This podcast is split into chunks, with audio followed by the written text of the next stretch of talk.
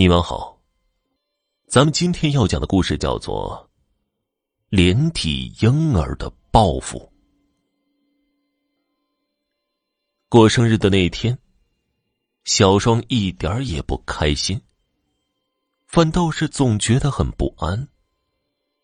过生日，对别的女孩子可能是件快乐的事情。因为在生日那天可以得到很多的礼物，也可以开个生日聚会或者去吃一顿大餐。但是生日对小双来说，却不仅仅意味着像普通女孩子过生日那样。生日除了应有的一切以外，对小双来说还意味着一场噩梦。是的，那绝对是一场噩梦。而生日就是噩梦要来的先兆。今年的生日，除了父母和平时要好的朋友外，还多了一个人给小双庆祝。那是小双的男朋友小刘医生。小刘是小双通过朋友认识的，他是小双好朋友的高中同学，是本市医科大学的高材生，毕业后。留在医科大的附属医院里做外科医生，在小双的朋友、同学和亲戚中，没有一个人是在医院工作的。现在小双找了个医生男朋友，于是大家就都叫他小刘医生。每年，小双的父母都会很隆重的为小双庆祝生日。今年小双有了男朋友，生日更加热闹了。可是，热闹总是会很快过去的，而剩下的日子对小双来说，却是在不断增加的不安中独自煎熬着。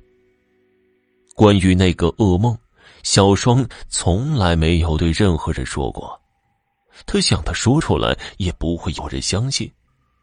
这个梦太恐怖，也太不可思议了。生日后的每一天，小双都在数着过。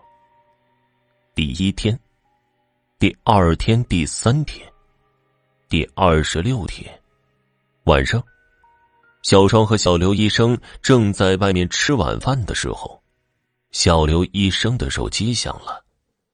听着小刘不断的说“哦，是”。小双的心就往下沉。果然，在小刘收线前说了一句：“好的，我马上就来。”小刘医生收起手机，有点歉意的看着小双：“有什么事吗？”小双故作不明的问小刘：“哦，是这样的，病区里来了个急需手术的病人，值班的小张忙不过来，叫我去帮忙。”小双没有说话，只是盯着小刘医生看。小刘被看得有些不自在，笑着哄小双：“乖，听话，我明天再请你吃饭，好不好？”小双慢慢的低下头，深深的叹了口气：“我只是想你今天晚上陪着我。”小刘看了看手表，着急的说道：“我明白，不过……”病人的性命很重要，对不对？听话，我明天一定陪你，好不好？小刘说着，摸了摸小双的头发。算了，你去吧。小双转过头，不再看小刘。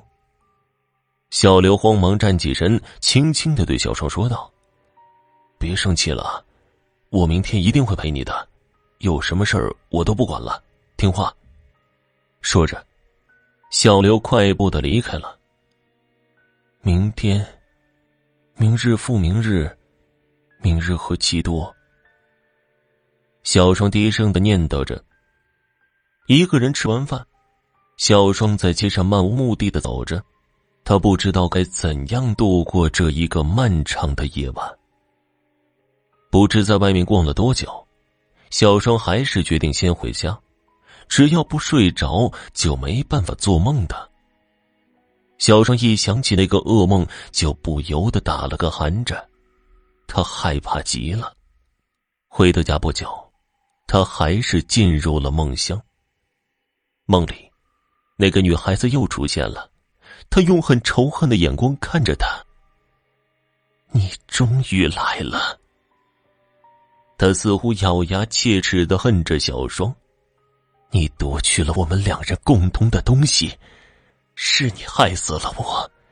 你现在生活的多么幸福，可那本来也是我的，我现在却不得不生活在那种环境里。他似乎要扑上来掐住小双的脖子似的，但他没有。小双颤抖着，恐惧极了。他很想问问那个女孩子到底是怎么一回事但是他一句话也说不出来。那个女孩子邪恶的笑了，小双更害怕了。他知道接下来会有什么更恐怖的事情发生。那个女孩子的脸几乎贴在了小双的脸上，小双想把头向后拧一拧，可是他一动都不能动。他能闻见那个女孩子身上的一股味道，像是医院的某种味道。好了，现在我要你去看看我生活在什么样的地方，你也该尝一下那种滋味儿。那个女孩子边说。边用她正常的右手抓住了小双的手臂，小双想大叫，但他发不出声音，只有在心里狂呼着不要。可是小双也摆脱不了那个女孩子的手，她的手像是在冰窖里放了很久似的，有点湿湿的，非常的凉。然后，小双的眼前一黑。等到他在看见东西的时候，他已经在一个莫名其妙的东西里了。小双一直不知道那是什么，他觉得他半悬浮在一种液体里，而那种液体有股很刺鼻的味道，就像那个女孩子身上的那股像是医院的某种味道。而小双和小双所服的液体就在一个透明的玻璃容器中。在他的目光可以看到的范围，墙边有许多的架子，架子上一排排放着许多的圆柱形玻璃容器，容器里面充满着液体，液体里浸泡着很多的东西，有一些经过小双的辨认，好像是肝脏、心脏，或是肾脏一类的东西，而大部分他都不认识。好的，听众朋友，本集播讲完毕。想知道后面发生了什么，请继续收听《连体婴儿的报复》下集。